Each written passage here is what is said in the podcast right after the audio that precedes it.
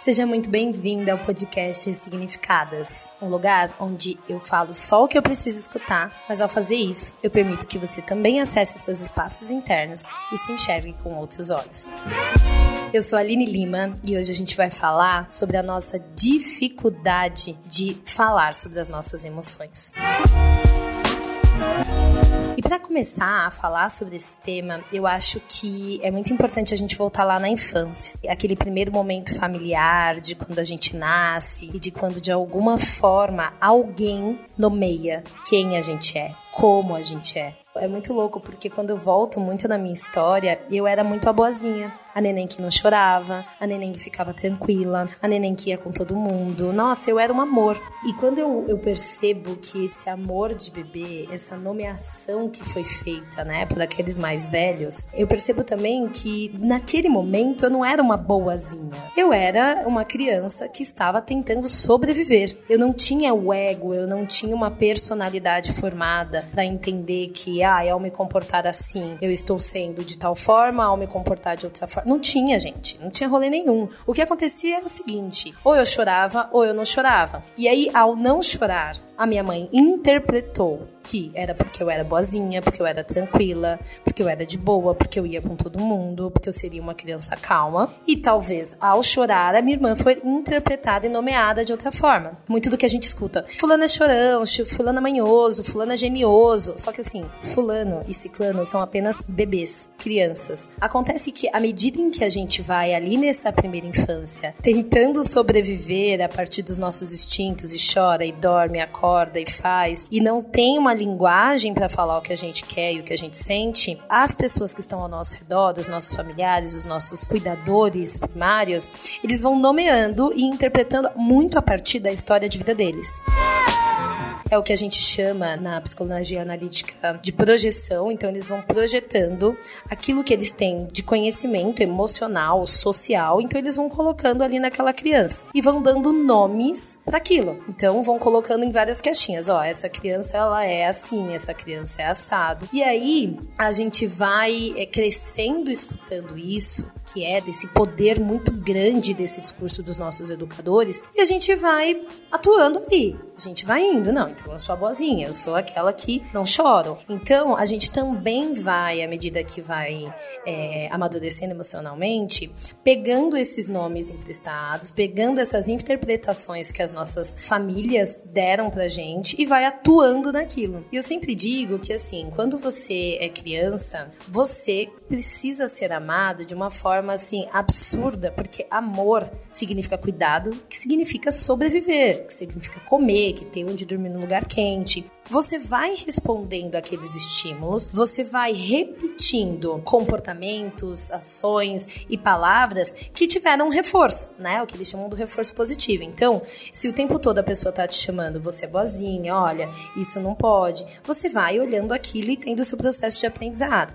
E isso também vai marcando a sua história emocional vai marcando tudo aquilo que você vai trazer enquanto arcabouço emocional. Só que isso não fica nítido na nossa mente, não é um histórico que a gente tem e que a gente puxa. Isso vai lá pro nosso inconsciente. Isso fica lá guardado no nosso consciente. Só que tiveram várias outras coisas que não foram nomeadas por aqueles adultos, porque eles não, não sabiam. Você estava chorando, ou você estava, segundo eles, fazendo birra, ou você estava, segundo eles, sendo egoísta, ou você estava, enfim, várias coisas que eles nomearam com pequenas palavras, então algumas caixas, e outras que muitas vezes não era sobre fazer birra. Muitas vezes era sobre uma dor muito grande que você estava sentindo, porque a sua necessidade de segurança não estava sendo atendida. Ou um medo muito grande foi acionado por alguma situação e você sentiu vontade de proteção, você precisou, necessitava ser protegido. Mas por não saber explicar tudo isso para aquele adulto que estava perto de você, o adulto nomeou isso como frescura, como medroso, como birrento. E aí você foi lá e foi criando internamente as suas caixinhas emocionais, digamos. E nessas caixinhas, todas as situações que foram acontecendo após isso, você foi, meu, como match Meu, aconteceu uma situação, bom, isso daqui é birra, vai pra caixinha da birra. Isso aqui é medroso, vai pra caixinha do medroso. Isso aqui é ser boazinha, vai pra caixinha da boazinha. E aí, de uma forma ou de outra, a gente não teve uma educação emocional para questionar essas questões. A gente nunca chegou quando a nossa mãe, pelo menos eu, falava assim: porque você é boazinha, porque você é compreensiva, você aceita tudo. Eu nunca tive a maturidade, o conhecimento, a força para chegar para minha mãe e falar: não, mas eu não gosto disso. Eu tinha uma dificuldade enorme de dizer não para ela. Porque dizer não para ela, sair do papel da boazinha, deixar de performar aquilo que tinha sido definido no meu núcleo familiar, era muito arriscado. Eu poderia não ser amada, porque ela me ama porque eu sou boazinha. Ela ama minha irmã por conta de outras coisas. Então eu vou ficar aqui nesse personagem, porque assim eu vou ser amado. E ao aprender esse personagem e ser amado por ele de alguma forma, que foi a forma como eu li tudo aquilo, eu não fui desenvolvendo e não fui permitindo que o meu ego e a minha consciência conseguisse acessar e aprender e entender que dá para ser de diferentes formas eu fui sendo essa pessoa. E ao ser essa pessoa, eu fui me impedindo de sentir, fazer, falar, pensar de outra forma. Então, toda vez que eu ia para uma situação, desde a escolinha até adolescente, até mulher velha e ter me tocado sobre isso, que eu ia para qualquer situação que eu queria, eu não concordava, eu queria falar alguma coisa, eu me culpava. Eu ia lá e me reprimia, falava: "Não, você é boazinha. Você não pode falar isso, você não pode fazer isso. A gente vai buscando manter essas nossas máscaras. A gente tem muito medo de tirar essas máscaras. Se eu deixo de ser a boazinha e me torno o oposto disso, ninguém vai gostar de mim. Eu nem sei como lidar com isso. Eu tenho medo de ser tomada por esse instinto. Eu tenho medo de deixar a raiva passar por mim. Eu tenho medo de deixar o egoísmo passar por mim. Eu tenho medo de deixar a inveja passar por mim. Eu não sei lidar com isso. Eu nem sei quando eu escuto alguém falando ou quando eu vejo isso em alguém que me incomoda demais e eu acho um absurdo e eu julgo aquilo que era como eu fazia. Na verdade, quando aquilo estava me incomodando, é porque aquilo que eu estava enxergando era sobre mim. Era sobre aquelas coisas que estavam guardadas, que não tinham sido nomeadas, mas que me incomodavam muito porque elas precisavam sair de alguma forma. E é isso que eu falo quando a gente tem essas nossas dificuldades de dar nomes para os nossos sentimentos, para as nossas necessidades. A gente passou boa parte da nossa vida sem ter um nome para falar sobre o que, que a gente precisa, sobre o que a gente não gosta, ou muitas vezes quando, por exemplo, os nossos pais por algum motivo, ou quem foi criado sem pai, ou quem a mãe trabalhava demais. A gente não sabia lá, enquanto criança, que o que essa mulher e esse homem tinham feito era sobre trabalhar ou sobre ser um, um irresponsável que não assumiu a família. A gente acreditava que aquilo tudo era sobre nós que aquilo tudo era sobre não ser merecedor de cuidado. Então, no caso de uma mãe solo, ela desse todo amor, ela desse todo cuidado, ela se esforçasse para tudo, ela foi uma mãe incrível. Só que, à medida em que a gente vai crescendo, a gente percebe que existiu ali a falta do pai. E aí, pode ter sido porque esse pai veio a falecer, pode ter sido porque esse pai foi totalmente irresponsável, enfim, a criança, cara, a criança ela não sabe fazer essa leitura. Hoje sim a gente sabe, hoje a gente interpreta, mas aquela criança ela entende que ela foi abandonada, que ela foi rejeitada, ao se sentir abandonada e rejeitada, tem criança que começa a se comportar de forma diferente, que é quando a criança ou se fecha demais, ou ela tem algum problema na escola, ou ela acaba ficando muito agitada, querendo chamar atenção, ou querendo brigar, ou o tempo todo questionando. Mas tudo isso são comportamentos que ela não sabe nomear. Ela não tá falando, ó, oh, eu tô fazendo isso por causa da falta X, ou porque eu senti que eu não fui amada, porque eu me senti abandonada, porque eu me senti rejeitada. Não! Ela simplesmente está lidando de forma super primitiva com o que está acontecendo dentro dela. Mas acontece que a gente cresce. Acontece que a gente vira mulher, a gente vira homem, e aí quando a gente menos percebe, a gente tá agindo de forma totalmente infantil. A gente tá agindo como aquela criança que acha que não foi amada, que foi abandonada, que não tinha mãe ali no momento, que sofreu algum tipo de abuso ou que foi violentada. A gente ainda tem internalizada essa criança dentro de nós, porque é o que a gente chama dessa criança ferida, essa criança que não foi escutada, não foi abraçada, não foi cuidada do jeito que ela imaginava. E aqui eu não tô falando, e eu sei que nós temos mães narcisistas, mães que de fato não conseguem dar o amor ou fazer o bem ou cuidar. Mas eu tô falando de uma interpretação infantil da criança a respeito do que tá acontecendo por fora dela, na vida dela. E aí essa criança interpreta isso e ela internaliza num espaço interno nosso, que a gente chama de inconsciente, e aí a gente usa esse arquétipo da criança ferida, digamos que é uma parte sua que tá congelada naquelas dores, e à medida em que as coisas vão acontecendo ao longo da nossa vida, à medida em que novos abandonos, novas rejeições, novas situações que são parecidas em algum aspecto com aquelas feridas primárias, aquelas feridas infantis, é como se todas essas situações fossem atraídas como um imã para esse lugar interno. E é por isso que dói tanto. E é por isso que hoje, enquanto adulto, muitas vezes a gente tem uma resposta emocional totalmente desproporcional da situação. A gente tá num relacionamento e de repente essa pessoa não quer mais falar com a gente, para de mandar mensagem, enfim, e de repente a gente tá destruída. E de repente a gente fala: caramba, eu não sabia que essa pessoa tinha mexido tanto com a gente.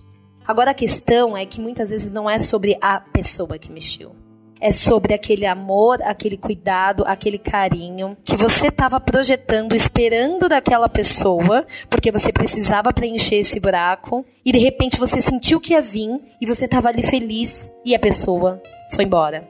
É como se fosse uma reedição do filme do abandono. É como se fosse uma reedição do filme da rejeição. E aí é muito difícil de dar nomes quando você está tomado por uma dor que é maior do que a dor que você está sentindo naquele momento. Porque ela é a soma de tudo isso que você está vivendo. É a soma da sua história emocional. E é por isso que eu digo que para a gente entender e aprender a falar sobre os nossos sentimentos e necessidades, a gente precisa sim fazer um resgate da nossa história emocional. Porque sem esse resgate, a gente vai estar tá sempre falando desse lugar de dor, de falta, de abandono. E eu não tô falando, mas Aline, peraí, eu vivi numa família feliz. Lembra, você é o adulto hoje falando sobre isso. Será que a sua criança interpretou todas as atitudes quando seu pai te deu uma bronca, quando sua mãe falou uma frase? Será que ela internalizou isso tão maravilhosamente bem?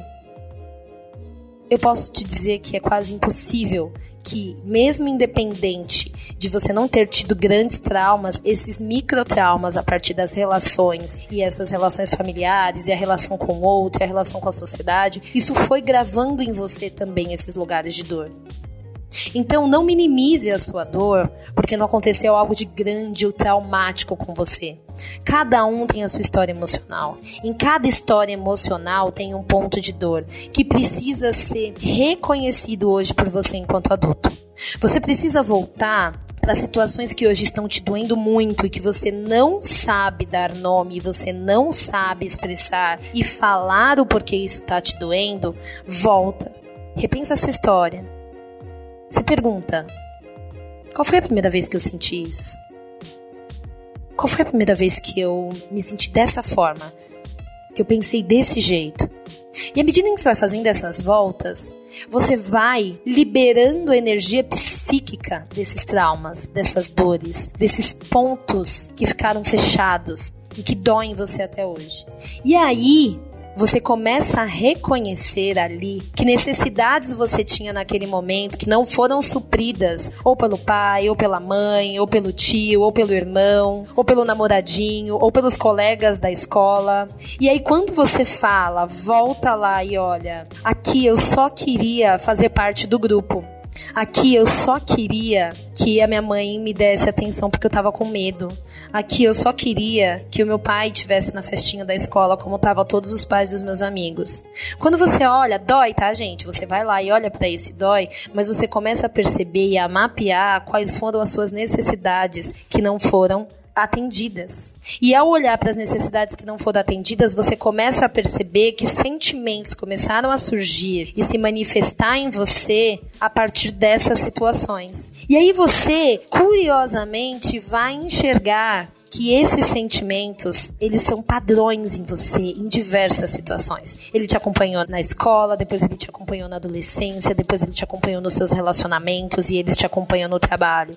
E aí, à medida em que você fala, peraí, ótimo, eu entendi que eu não tive as minhas necessidades de cuidado da forma como eu queria satisfeitas, eu não tive as minhas necessidades de proteção da forma como eu queria satisfeitas, eu não tive as minhas necessidades de liberdade, de respeito satisfeitas, e existe uma ferida que está se repetindo por meio de padrões de comportamento, que agora eu sei, começou lá, mas agora eu preciso entender na minha vida adulta que tipo de situações que eu poderia proporcionar a mim mesmo por meio de relações, atitudes, enfim, que satisfaça essas necessidades primordiais que estão lá na ferida. Então, por exemplo, quando você olha e percebe que de alguma forma tinha uma necessidade de cuidado muito grande e que hoje ela não está sendo, ela continua se repetindo e que você projeta isso em relacionamento, então quer o tempo todo estar tá numa relação para alguém estar tá cuidando de você e dizendo que te ama, e você percebe que toda vez que você faz isso, você se dá mal, porque você acaba não alinhando seus valores com a pessoa, você acaba aceitando qualquer coisa, você olha e fala: peraí, o que é ser cuidado para mim adulta de hoje? De que forma que eu posso me cuidar? Bom, ser cuidado é ter pessoas próximas que eu amo ao meu lado. Ótimo. E o que eu espero dessas pessoas? O que, que eu aceito dessas pessoas? Porque se você vai, se você não faz esse questionamento como adulto, você vai correndo para essas pessoas e para essas situações como se fosse uma criança.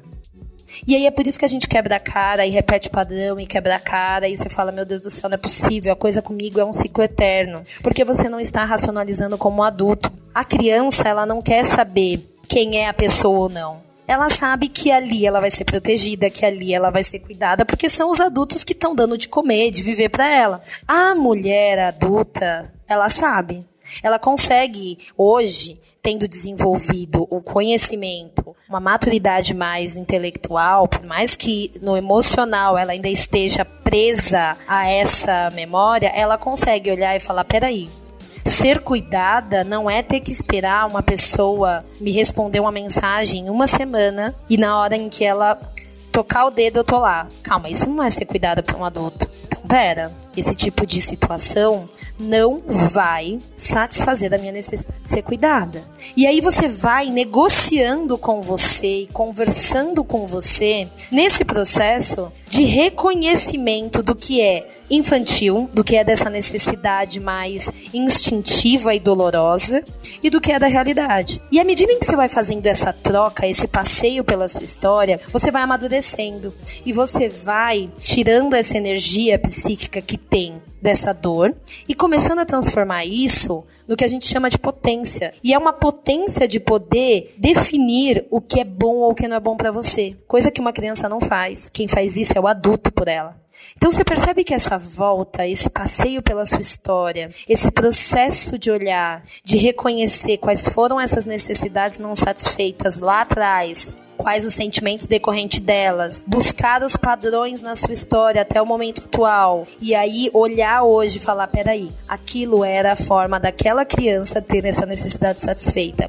Eu, como adulta, preciso dessa outra forma. Então, toda vez que vier um gatilho que doer, eu vou fazer esse exercício racional de me questionar porque assim eu vou cada vez entendendo que eu tenho autonomia, eu posso fazer escolhas, eu hoje tenho condições de me cuidar, eu hoje sou responsável pela minha sobrevivência. E aí é como se você fosse conversando com essa sua criança interior e essa conversa vai trazendo para ela um certo acalanto. Peraí, então tá tudo bem E aí você vai tirando essa criança desse lugar de dor e mostrando que sim, é possível, é que dá para fazer diferente, que há possibilidades. Então esse processo ele precisa ser feito por você. Por mais que a gente aqui fora, terapeutas, psicólogos, a gente vá falando, a gente poste, a gente escreva, a gente grave podcast, mas o nosso papel é apenas conduzir você por esse caminho,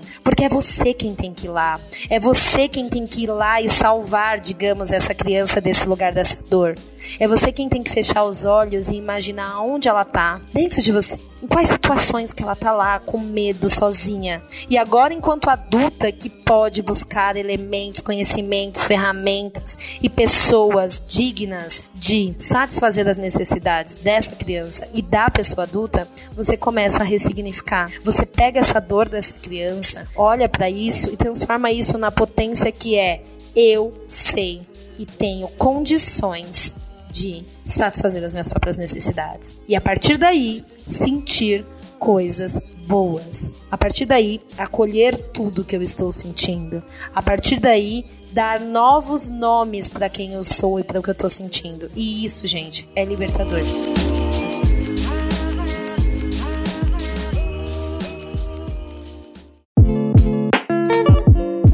Faça esse exercício. Reflita sobre isso que eu trouxe para vocês. Esse é um processo que teve muita importância para mim na minha vida, na forma como eu me olhei, na forma como eu ressignifiquei muitas coisas da minha história. Foi voltando, olhando para minha criança, mostrando para ela que hoje existe uma mulher adulta e que aquelas necessidades que não foram satisfeitas naquele momento daquela forma, hoje vão ser satisfeitas de outra forma, porque eu sou uma mulher adulta e não mais uma menina criança. Eu não mais dependo daqueles adultos para sobreviver. Hoje eu posso e tenho elementos para cuidar da minha própria sobrevivência. Então, gente, esse é o meu convite. Esse é o meu convite para que você se olhe, para que você observe a sua história emocional, para que você crie suas próprias narrativas e assim você consiga dar nome para aquilo que você sente, para aquilo que você necessita e possa melhorar a relação com você você mesmo e com os outros, tá bom? Agradeço demais que você esteja aqui escutando e eu espero que semanalmente a gente possa se encontrar. Muito obrigado por estar aqui, por acompanhar, por permitir que essas palavras passem por você e te toquem de alguma forma. Um grande beijo.